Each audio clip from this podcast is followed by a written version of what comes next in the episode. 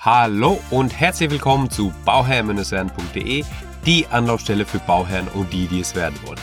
Mein Name ist Maxim Winkler, ich bin Architekt und Bauherr und möchte dir dabei helfen, Bauherr zu werden. Ja, heute möchte ich mal über das Architektenhonorar sprechen, beziehungsweise ja die treuhändische Funktion eines Architekten. Ja, ähm, das Ganze kommt jetzt dadurch, dass ich in der Facebook-Gruppe, ja, wir sind Bauherren, Könnt ihr gerne mal reinschauen.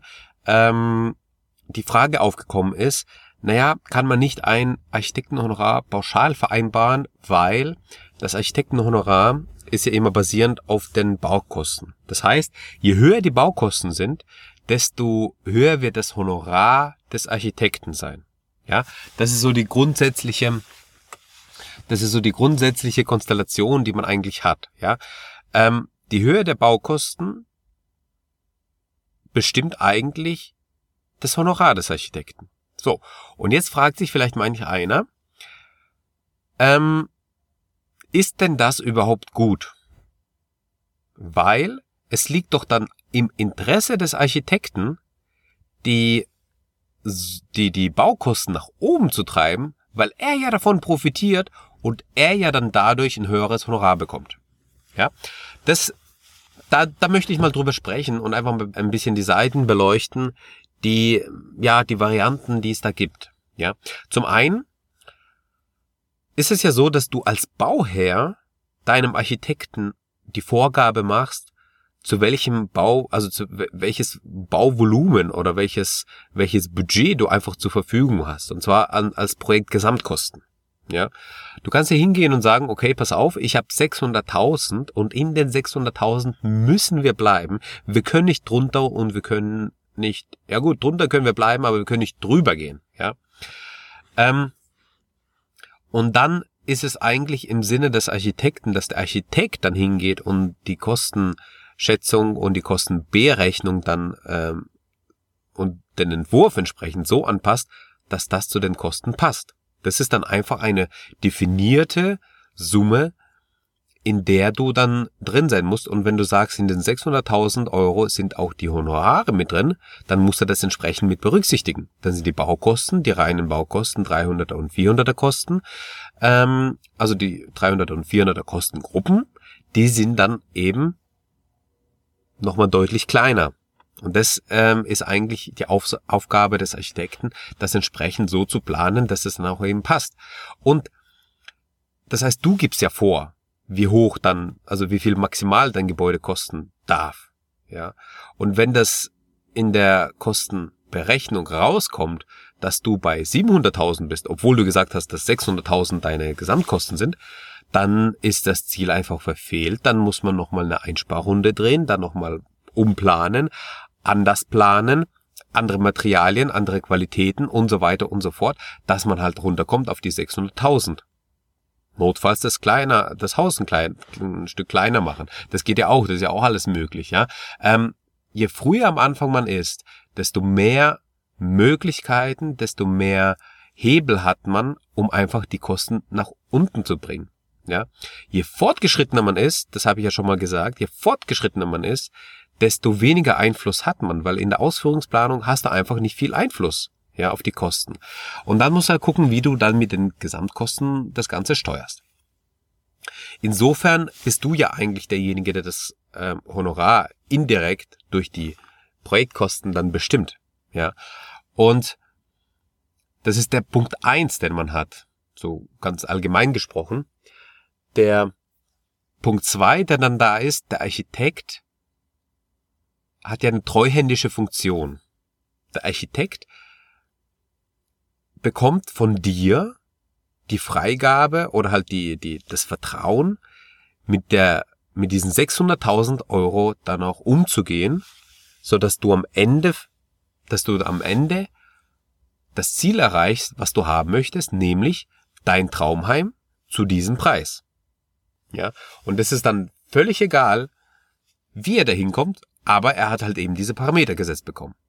Und wenn du dann dich mit dem Architekten streitest wegen den Qualitäten und so weiter und so fort, ja gut, da muss man sich halt auf dieses Grundpapier berufen und sagen, okay, unsere wichtigste Anforderung ist es, dass wir A, zu diesem Preis bauen können und B mit dieser Wohnfläche zum Beispiel. Oder B kann auch sein, ähm, in diesem Termin.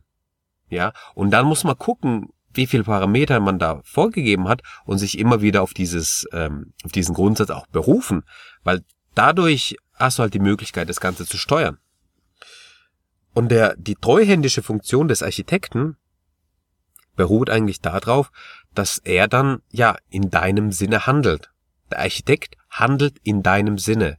Er vertritt dich und er handelt komplett in deinem Sinne. Der Architekt genießt das gleiche Vertrauen wie ein Arzt. Zu dem Arzt gehst du auch hin und sagst, ähm, zum Chirurg gehst du hin und sagst, hey, pass mal auf, ich habe hier die und die Wunde, die musst du so und so zunähen und dann verwendest du bitte diesen Na äh, Faden und diese Nadel, weil äh, sonst ist die Wunde nicht gut zugenäht oder sonstiges. Das habe ich bei YouTube gesehen letztes Mal, ja.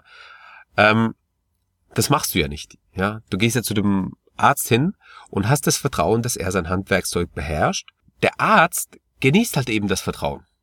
Und da redet man ihm auch nicht rein der Architekt hat das Problem, dass er halt, ähm, ja, dass das Bauen halt schon sehr emotional ist und man sich damit viel auseinandersetzt als Bauherr, was auch gut ist und was ich auch hier mit meinem Podcast auch antreibe irgendwo, das ist mir schon klar. Aber ich will ja auch gleichzeitig eine gewisse Qualität in die, in die Branche bringen oder gewisses Wissen, dass man einfach als Bauherr ja auf dem gleichen ja nicht auf dem gleichen Wissensstand wird man ja nicht, nicht sein, aber zumindest die Begrifflichkeiten schon mal gehört hat und zumindest eine ein, ein Basiswissen hat, was man dann auch verwenden kann. Der Architekt gehört ja auch zu den freien Berufen. Ja, wie der Arzt, wie der Steuerberater, wie der Anwalt, wie die Hebamme, ja, die haben einfach eine besondere Stellung, weil die nicht im, also nicht im klassischen unternehmerischen Sinn handeln. Das heißt, die sind nicht profitorientiert, sondern die handeln im Sinne des Auftraggebers, in dem Fall dem Bauherrn beim Architekten. Das ist ja dann die große Diskussion bei den Ärzten, ja, wenn sie dann äh, die die ähm, ja von den Pharmafirmen äh, umworben werden, damit die Pharmaprodukte einsetzen und so weiter, ähm, ist dann wieder die Frage, ob inwiefern inwiefern der der Arzt dann auch neutral behandelt. Und beim Architekten ist es wiederum der Fall, dass man dann sagt, okay, du kannst es ja so und so machen, man redet ihm da auch dann das eine oder andere vielleicht gerne mal rein, aber das ist auch völlig verständlich. Der, der ganze Bauprozess, das ganze Einfamilienhaus, die ganze Planung, die ganze, da sind ja so viele Emotionen drin bei Bauherren. Und das müssen auch liebe Architekten, falls Kollegen zuhören, das müsst ihr ja auch verstehen oder das, das wissen die meisten ja, dass da so viele Emotionen drin sind, dass sich die Leute entsprechend, die Bauherren entsprechend da reinsteigern. Und manchmal eben dem Architekten auch auf den Keks gehen. das ist so, ja, aber das ist auch äh, nicht negativ gemeint vom Bauherrn, sondern die haben einfach, das sind Emotionen im Spiel. Und überall, wo Emotionen im Spiel sind, da ähm, muss man halt gucken, wie man damit umgeht. Ja, aber so viel dazu, dass der Architekt eben treuhändisch tätig für den Bauherrn. Das heißt, er würde gar nicht auf die ähm, Idee kommen, die Baukosten nach oben zu schieben, nur um 3000 Euro mehr Honorar zu bekommen. Ja, der, der Architekt bekommt ja anteilig von den Baukosten, ja. Damit es sich für den Architekten, sage ich mal, lohnt, müssen es ja über 50.000 Euro sein, die, die, die man nach oben schiebt, ja. Und äh, ich weiß nicht, das, das ist doch, also das ist höchst fahrlässig, das macht kein Architekt. Weil selbst bei 50.000 sind es dann irgendwo in der Größenordnung von 5.000 Euro mehr, die der Architekt bekommt ist es das wert? Wegen 5000 Euro dann den, den, den Bauherrn in Ruin zu treiben? Das will doch kein Architekt machen. Dadurch verliert er doch seine Reputation. Er verliert sein Ansehen. Er verliert einfach ähm, das, was sich er aufgebaut hat, wovon er lebt, ist nämlich die, die, die, der Ruf, den er hat. Und den verliert er doch dadurch. Das würde kein Architekt machen. Es gibt sicherlich schwarze Schafe, da möchte ich auch nicht abstreiten, aber das sind es dann Leute, die, weißt du sich, irgendwo ähm, 600 Kilometer weit weg wohnen vom Bauplatz und dann ist dann völlig schnuppe, ob die dann schlechtes äh, schlechtes Image haben auf einmal, weil die ja sowieso nicht in diesem Bereich tätig sind. Aber die meisten lokalen Architekten und deswegen ist es auch wichtig, einen örtlichen Architekt zu haben, der auch was zu verlieren hat, eben einen Ruf zu verlieren hat, weil er würde dann sowas nie machen Das gleiche ist ja natürlich bei den Handwerksfirmen, da kann man ja auch nochmal drüber reden, ja. Die Handwerksfirmen, die vor Ort sind, die daheim sind, die da in deinem Ort sind, die mit dir auf dem Fest sind, wenn du ein Dorffest hast oder sonstiges, dann ist der Handwerker vor Ort. Er könnte ja dann gar nicht mehr solche Feste besuchen, wenn er überall Scheiße bauen würde. Deswegen machen die Handwerksbetriebe das auch nicht. Aber es gibt halt eben Handwerksbetriebe, die sind mit Monteuren unterwegs in ganz Deutschland. Die sitzen irgendwo 600, 700 Kilometer weit weg von der Baustelle.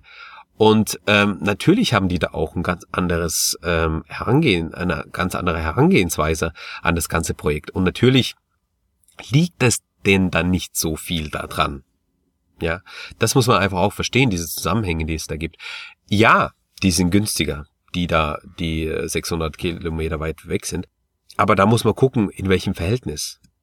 Und du musst dann auch immer überlegen, ist es dir wert, diese 2000 Euro einzusparen bei einer Vertragssumme von 40, 50.000 Euro beispielsweise und dir den Ärger irgendwie, ja, eventuell haben zu können. Oder gehst du auf Nummer sicher und zahlst diese 2000 Euro mehr und hast jemand vor Ort, den du auch ansprechen kannst, den du auch bekommst, der einen Ruf zu verlieren hat, der wird natürlich ganz anders arbeiten können. Das sind so meine Gedanken zu dieser Thematik. Jetzt bin ich vom Architekten zum, zum, zum Handwerker schon gekommen. Aber das sind so einfach die Gedanken, ja, die Zusammenhänge, die man da hat. Ja, also der Architekt wird auf keinen Falle das machen, dass er ähm, die Baukosten nach oben pusht, um dadurch sein Honorar zu erhöhen. Ja, also da würde erstens macht er sich strafbar und zweitens hat er sich, ähm, hat er, hat er natürlich einen Ruf zu verlieren. Ja. Und deswegen kann man die Frage beantworten, Pauschalhonorar bei den Architekten kann man theoretisch machen, wird auch immer wieder mal gemacht. Es ist aber rein rechtlich, also ich bin kein Anwalt, ja, ist auch keine Beratung, aber ähm, rein rechtlich ist es auch so, dass es nicht immer einfach ist, wenn man ein Pauschalhonorar hat. Ja, es kommen dann so Themen auf, wie zum Beispiel Teilleistungen, die nicht erbracht wurden. Wie werden diese dann abgezogen? Oder ja, sind die damit abgegolten? Oder ja, es gibt dann so verschiedene Aspekte, die man dann nochmal drin hat. Ähm, grundsätzlich ist es möglich, ein Pauschalhonorar zu vereinbaren. Dieses Pauschalhonorar muss sich aber zwischen dem Mindest- und dem Höchstsatz der HAI liegen, also wieder in der Honorarverordnung. Das heißt, selbst wenn du eine Pauschale vereinbarst, musst du ja irgendwo wissen, ähm, wo man sich bewegt. Und deswegen brauchst du sowieso die Kosten, du brauchst sowieso die, den Blick in die HAI, um, um zu schauen und dann ein Honorarangebot zu erhalten, um zu schauen, ist der Pauschalpreis rechtfertig, gerechtfertigt oder nicht. Genau, und das sind so die, die Punkte, die man da mit berücksichtigen sollte. Also ich würde versuchen, ja, kein Pauschalhonorar zu vereinbaren, weil dadurch ähm, die ganzen Teilleistungen ja problematischer werden, die rauszustreichen, hat man ganz normales Honorarangebot und ein normales Honorar und es werden Teilleistungen nicht erfüllt, dann gibt es die sogenannte Simon-Tabelle, da kann man reinschauen, da gibt es die Teilleistungen, die mit Prozentsätzen belegt sind und diese Teilleistung kann man dann wegstreichen. Wenn zum Beispiel eine Bauleitung da war, aber nicht in dem Maße, dass die, ja, dass die oft genug war, dann kann man da einen gewissen Prozentsatz davon wegstreichen. Ja, das kann man beim Pauschalangebot zum Beispiel dann nicht mehr machen oder beim Pauschalhonorar. In diesem Sinne hoffe ich, konnte ich dir auch ein bisschen Einblick geben in die Welt des Architekten und wünsche dir in diesem Sinne das aller, allerbeste. Wenn du noch Frage hast, schreib mir gerne auf info at bauherr-werden.de. Ich freue mich drauf und wünsche dir, wie gesagt, das aller, allerbeste bei deinem Projekt Eigenheim und immer dran denken, um Bauherr zu werden, schau rein bei Bauherr-werden. Ciao. Dein Maxi.